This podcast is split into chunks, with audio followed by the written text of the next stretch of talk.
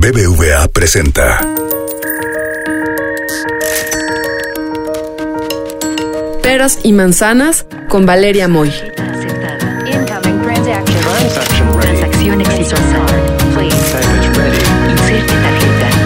El podcast donde la economía cuenta.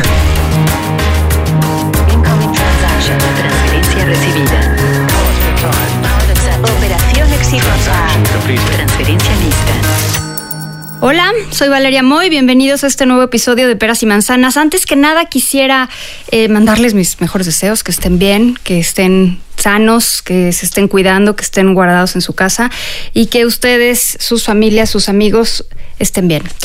Pues la llegada de este nuevo coronavirus, el conocido como COVID-19 o SARS-CoV-2, ha traído muchos cambios en la vida cotidiana, no solo en México, desde luego, a nivel global. Además de cambios en el consumo de las personas y de las empresas, desde luego, menos demanda por petróleo, mayor demanda por algunos productos médicos y de higiene, también ha llevado a que buena parte de la población trabaje de manera indefinida desde casa, claro, la población que puede hacerlo. Y esto ha impactado fuertemente sectores como el turismo, los restaurantes, el entretenimiento, la industria de servicios, pues. Para platicar un poco sobre el mundo que nos espera después de que pase esta pandemia, qué cambios van a ser temporales, qué cambios van a ser permanentes, qué procesos se van a acelerar o qué procesos se van a frenar. Me acompaña hoy Juan Saldívar, quien es consultor de negocios, inversionista y experto en medios y mercadotecnia. Juan, bienvenido, me da mucho gusto que me acompañes por acá. Cuéntanos cuáles han sido los cambios más significativos en la vida cotidiana o en la vida laboral de las personas alrededor del mundo. ¿Qué has visto tú que eres un experto en tendencias? ¿Qué has visto tú que ha cambiado? ¿Y qué tan factible cómo ves si estos cambios son permanentes o son temporales? Bueno, antes que nada, Valeria, muchísimas gracias por invitarme. Es un honor aquí estar con, contigo platicando sobre, sobre el futuro, ¿no?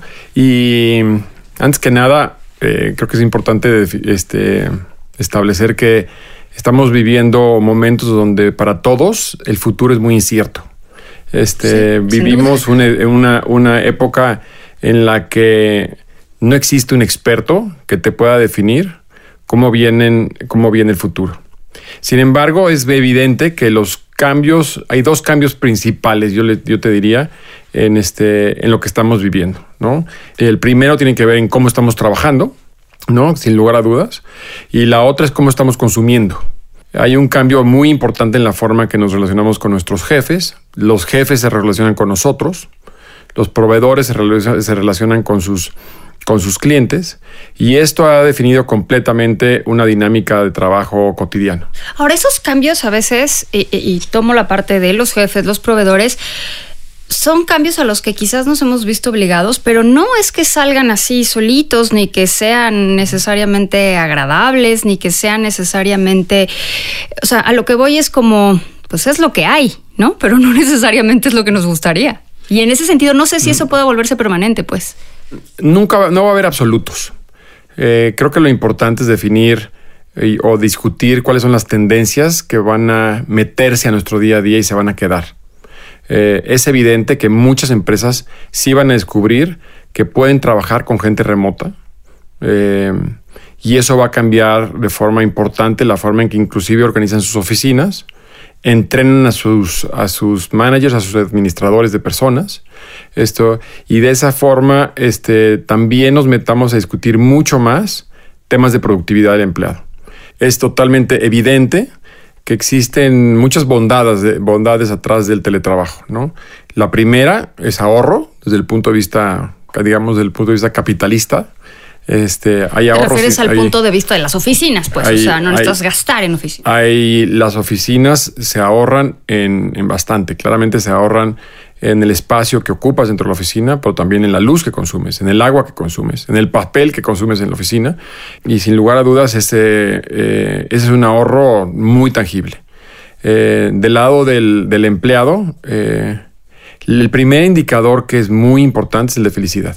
Está totalmente comprobado que la persona es mucho, mucho, sustancialmente más feliz trabajando desde casa. Ay, eso está comprobado. Yo eso no te lo puedo creer, Juan. Eso a mí no me cuentes cuentos chinos.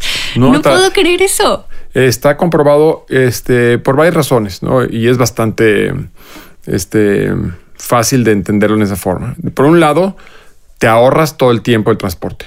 O sea, te ahorras el, el tiempo que vas, eh, que le dedicas al tiempo, a, a- a- a ir a la oficina y, vol- y volver de la oficina. Este, que es tiempo y el tiempo es dinero. La segunda cosa, por supuesto, es el gasto directo que te, que te gastas que tiene que ver con gasalu- gasolina, mantenimiento. Tercero, la gente se gasta mucho menos dinero en ropa, ¿no? Ropa, ropa y maquillaje, este, perfumes. Entonces, este, y se vuelve un ahorro directo. Este, la gente le puede dedicar más tiempo a dos actividades importantes, que es dormir, ¿no? Por supuesto, este, hacer ejercicio, pero también ver a su familia, ¿no? Entonces, todas esas cosas hacen que la persona esté mucho más contenta. Hay muchos desafíos, por supuesto, en trabajar en casa porque tienes que tener un, un- espacio entre en, tu casa que esté idealmente confinado, pero mm, sí vienen, este, viene una fuerza muy, muy, muy, impor- muy importante asociada al teletrabajo. ¿Y consumo? ¿Cómo ves estas tendencias de consumo? Escribías hace poco un artículo en Expansión al respecto, pero cuéntanos más. ¿Cómo ves? ¿Qué, has notado? ¿Cómo ha cambiado el consumo? Que además yo sé que tú te la pasas revisando estas tendencias y analizando estas tendencias de consumo, más allá del tema actual del coronavirus, lo has hecho siempre. ¿Qué tendencias venían ya en camino respecto a consumo? ¿Y cuáles de esas tendencias se van a acelerar? ¿Y cuáles quizás se frenen o quizás desaparezcan? Y el tema del comercio electrónico, este, Eso estaba ahí antes y esto lo que lo va a hacer es acelerarlo, ¿no? Viene efectivamente desde hace más de 20 años este, en México y ha ido creciendo de forma paulatina. ¿no? Cuando yo comencé haciendo comercio electrónico, comencé haciendo comercio electrónico en México, habían, nosotros teníamos contados, no sé ni de dónde sacamos esta cifra, 200 mil compradores por Internet en mil- 1998. Este, hoy con más de 35 millones de compradores, pues es un universo bastante grande. En periodos largos de, aislamiento, este, suceden dos cosas muy importantes. Por un lado, la obligación de comprar por Internet por razones sanitarias, y entonces hay, más de la mitad de los consumidores que están comprando hoy, este, está más o menos comprobado que no habían comprado en el pasado. Más de la mitad de los que están comprando entonces, hoy. muchísima gente este, está comprando leche por primera vez, está comprando comida semipreparada por primera vez, este, está comprando ropa por primera vez, este, se están aventando por primera vez a, a probarlo.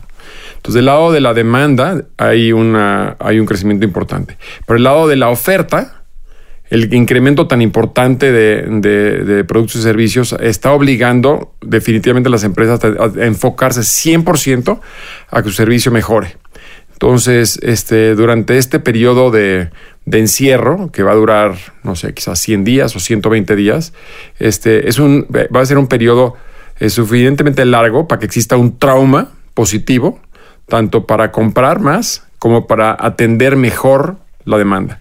Este, y entonces es un momento efectivamente de grandes oportunidades. Y eso, por supuesto, incluye productos y servicios, pero también servicios. O sea, la teleterapia, el teleabogado, ¿no? El telecoach, ¿no? De, de ejercicio, el, el- dietólogo, este, y por supuesto la educación, ¿no? Que es un momento súper importante este para que la educación de forma remota también se pueda ofrecer este, a través con, con transacciones este, económicas, ¿no? Hay mucha educación gratuita, pero también mucha pagada. A ver, cuéntanos de esa parte de la educación, porque, bueno, supongo que todos los que tenemos hijos hemos de alguna u otra forma batallado ahora que los colegios, las escuelas han migrado a estas plataformas en línea. Supongo que cada escuela lo habrá hecho en mayor o menor medida, mejor o peor, pero no ha sido ni remotamente una transición fácil. Y seguramente en este periodo, pues se harán ajustes muy veloces que, que no se hubieran hecho antes. ¿Tú cómo ves esa tendencia? ¿Funciona bien la educación en línea? O sea, sí tiene un buen futuro, pues, ver, o vamos a la acabar extrañando la presencial. El- al- igual que el comercio electrónico, la educación en, libia- en li- en línea depende de que existan programas o buen contenido en Internet.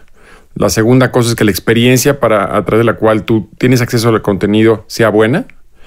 Y tercero es que exista una guía, exista un profesor, exista un proceso, ya sea llevado por la mamá o el papá o por un profesor remoto. Por supuesto, arriba de todo esto está el acceso, ¿no? Porque gran, la gran mayoría de los mexicanos no tienen acceso a, a educación en línea. Pero los que tienen, los que tienen educación en, en, en línea, efectivamente, los han empujado de forma muy rápida a, a, hacia educación. Eh, yo les no tengo la, el porcentaje exacto, pero yo sí te diría que la gran mayoría de las escuelas en México no estaban preparadas para, Para pasar nada. de un viernes a un lunes a educación en línea. Sin embargo, este, y te lo digo como optimista por defecto, las escuelas están pasando ahorita por estas, en estas semanas tempranas por ese trauma que te obliga a hacerte muchas preguntas que no te hacías, ¿no? Cómo mantener a un grupo motivado a través de Internet, cómo atender alumnos en el uno a uno, cómo dar tareas, ¿no? Cómo corregirlas, ¿no? Cómo comunicarte con los padres de familia. Este, todas estas preguntas eh, que pues nadie pensaba en ellas, ¿no? Eh, de, origen no somos este, grandes promotores de la educación en línea, ¿no? Si tú tienes una escuela este, con 500 alumnos o 400 alumnos o 1000 alumnos, ves al Internet como una amenaza. No te absolutamente no te quieres meter y también tampoco te gusta que tus, tus profesores se metan, porque tus profesores te pueden, este, te pueden, este, se pueden salir de tu modelo de negocio fuera de control. Este, hay, hay plataformas como la plataforma de Preply, por ejemplo, que tú puedes bajar este, y, ver cursos a nivel internacional y pagarlos clase por clase, eh, hora por hora. O hay plataformas gratuitas como Udemy, este, o por supuesto Coursera, ¿no? Pero entonces, en, este, en, estos, en estas semanas de alta fricción, yo creo que vamos a, vamos a hacer unos, unos saltos cuánticos en, este, en, en términos de, de, de calidad, tanto de, de, del servicio que se ofrece en términos de educación como la forma de controlarlos y operarlos. ¿Hacia dónde ves? O sea, ¿qué, ¿qué, empresas, qué sectores crees que verán un salto cuántico en su desempeño o en su cuota de mercado, por decirlo de alguna forma? ¿Y cuáles ves que ya van de salida o que poco a poco irán saliendo y quizás en unos años digamos, ¿te acuerdas cuando íbamos a las tiendas a comprar ropa? O sea, ¿qué, qué ves que se va a acelerar y qué ves que ya está como... Me prefiero hablar de los positivos. Eh, yo tengo identificados cinco o seis sectores que considero que, de, eh, que, que van a explotar, que vienen oportunidades bestiales, ¿no? Uno, sin lugar a dudas, es la educación en línea y todo lo que tiene que ver con entrenamiento en línea. No solamente es para alumnos, sino también es para personas. Creo que el, el talento y las destrezas este, son, son, son. O sea, cosas. cuando dices no solo para alumnos, sino para personas, es para todos, pues. O sí. sea, para maestros también. Para, para maestros y, y, y, para, y para personas en su casa, ¿no? También, o sea, si tú quieres aprender un idioma o quieres aprender a cocinar, este, creo que, el, que, que, todo lo que viene asociado al Fíjate comercio. eso sí no me ha pasado en esta al, cuarentena, no he querido aprender a cocinar. Este, asociado al conocimiento viene un boom muy importante.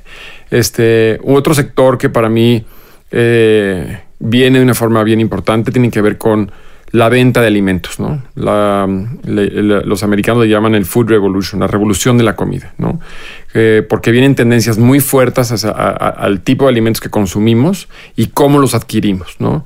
Para subir la calidad de, para subir y garantizar la calidad de lo que nos comemos.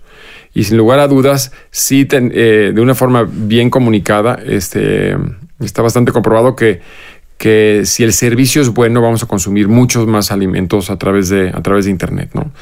La forma en que los alimentos se empaquen, la forma en, la que, en que las etiquetas que comuniquen su contenido, este, van a determinar muchísimo qué, qué, qué, qué comida eh, elegimos para nuestra casa. ¿no? Entonces yo para mí un gran tema es la, comida. Sin lugar a dudas el comercio electrónico este, va a seguir crece y crece. O sea, eh, para muchos las proyecciones y las predicciones para el 2030 se van a acelerar para el 2022 después de esta crisis. Eh, y ahí, por supuesto, es una combinación de oferta y demanda. O sea, en la medida que tengas mejor oferta, que tienen que ver con un buen catálogo, un buen precio, una buena experiencia de compra, una buena experiencia de, entrega y por supuesto después una buena experiencia mercadológica para seguir comprando, vamos a, vamos a seguir muy atados a, a, a empresas. Entonces sí vienen, vienen muchas oportunidades asociadas a, comercio electrónico. Eh, otras áreas interesantes incluyen el, eh, claramente fintech, que son todas las plataformas que nos permiten hacer transacciones y manejar nuestro, nuestro dinero y nuestros pagos a través de, de Internet. Creo que aunado al comercio electrónico, las plataformas que nos permiten administrar nuestro dinero este, vienen eh, entrando a una era de, de gran crecimiento y es un área que- que me encanta. Eh, otra área, y volviendo al, primer tema, es el tema de oficinas y el futuro del trabajo. Este, que toca muchos temas, ¿no? Toca el, te- del tema de que las oficinas se van a achicar, tienen que replantear la forma en cómo están diseñadas, los espacios saturados de personas se van a re- repensar, el tamaño de las salas de juntas se van a repensar. Este, y sobre todo esto, las plataformas que ayudan a las empresas a administrar a gente van a tener un boom bien importante, ¿no? ¿A qué te refieres con eso? O sea, eso de plataformas. Las plataformas de tecnología este, dentro de una oficina son, son, son muchas y este, en promedio yo te diría que una empresa debe tener de 20 a 50 plataformas diferentes, este, que incluyen desde Microsoft, por supuesto, Office y que y puedas manejar tu procesador de texto y tu hoja de cálculo, pero sobre todo este, el software que permite administrar a la gente, o sea, las entradas y las salidas de persona, el entrenamiento de las personas, este, las plataformas que administran los proyectos, como Slack, por ejemplo, este, plataformas que administran a fuerzas comerciales, como Salesforce, este, que administran el, el, este, en la cartera de clientes, la forma en que atiendes a tus clientes, la forma en que pagas comisiones, este, otras plataformas contables, otras plataformas de correo directo, plataformas que administran tu página de internet. Entonces, dentro de las oficinas este, viene una revolución y de ahí efectivamente el área que administra plataformas y administra el análisis arriba de las plataformas son las áreas que más van a crecer. ¿no? Este, nos estamos yendo también a un tema donde las empresas van a necesitar ser mucho más eficientes, ¿no? Este, y de ahí la automatización y la robótica también son dos temas que van a, van a crecer mucho. Este, eh, el, el, costo de tener accesos a plataformas de, de, de inteligencia artificial o de, de, robots está cayendo de forma muy acelerada. Yo creo que después de esta crisis va a ser un espacio de, de mucha atractividad. Y con esto eh, también, y para cerrar el círculo, eh, en el tema de los medios y la mercadotecnia, que es este donde está muy cerca este, mi corazón, eh, también viene una revolución. Creo que eh, la venta programática va a seguir creciendo. Yo creo que a ritmos por arriba del 10%. Este, y la, la, publicidad sujeta a resultados, que le llaman los americanos este, performance marketing, va a seguir creciendo. Y de ahí este, eh, también la importancia de darle a las marcas este, su propia historia, ¿no? Este, y que ¿A las qué te marcas. con eso de la propia historia? Eh, las, las, marcas en general, eh, en la medida que se ven enfrentadas a una, una atomización de, de ventanas, eh, cada día les cuesta más trabajo posicionarse. Y de ahí, y, y, y por eso, requieren tener historias mucho más fuertes, tener personalidades mucho más fuertes. Eh, vamos a empezar a ver de una forma muy acelerada también cómo las marcas producen mucho más video, este, establecen más este, una relación directa con sus clientes. Este, de hecho, desarrollan bases de datos de sus clientes para poder les vender de forma directa. Ahora, suena, Juan, a que esto, o sea, ya llegó para quedarse y la pregunta es si México está listo, porque siento que México está listo en un sector, pero otro sector no necesariamente está listo para, para asumir y subirse a la ola de estos cambios. O sea, creo que hay algo que es más relacionado con la infraestructura que México necesita hacer. Eh, efectivamente, digo, México efectivamente estamos retrasados en, en este en muchos temas asociados a, a, a, a, la discusión digital, ¿no? Hemos perdido, sí, muchos años. Muchos años, ¿no? Este, al no conectar de forma eficiente a todos los mexicanos, a todas las escuelas, de no tener la agenda digital eh, como un tema altamente prioritario. Este, todavía el, el uso del efectivo es un tema exagerado en, en- en- en México. Estoy totalmente de acuerdo, pero y también este, pensaría que hay una gran oportunidad, ¿no? porque la, ruta más corta al desarrollo yo creo que sí es el uso eficiente de tecnologías digitales. Para eso necesitamos empresarios y emprendedores este, aventados y capitalizados este, echándole ganas. Y también necesitaríamos este, que el sector público tenga ese apetito. ¿no? Creo que hay muchas áreas, especialmente en el, en el espacio de la salud y de la educación, que la distancia entre donde estamos hoy y donde podríamos estar muy rápido es muy corta y no es muy cara. Bueno, pues Juan, me dio mucho gusto platicar contigo sobre tendencias, hablar un poquito del futuro, porque cuando estamos como inmersos en un cambio, no necesariamente nos damos cuenta de la relevancia de ese cambio, ¿no? Como que es más fácil, entre comillas, verlo a distancia o con los años. Y creo que estamos en un momento de esos y, y quizás valdría la pena pues a empezar a pensar en el futuro, no en lo que ya fue, sino en lo que viene para prepararnos. Muchísimas gracias. Hasta la próxima. Muchas gracias. BBVA presentó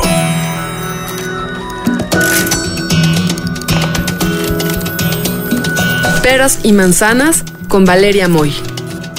Dirección y conducción del programa Valeria Moy.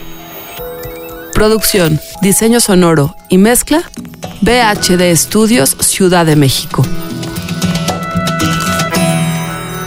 Peras y manzanas pueden encontrarlo en Google Play, iTunes, nuestra aplicación Así como suena, en la página así como suena.mx y en Spotify.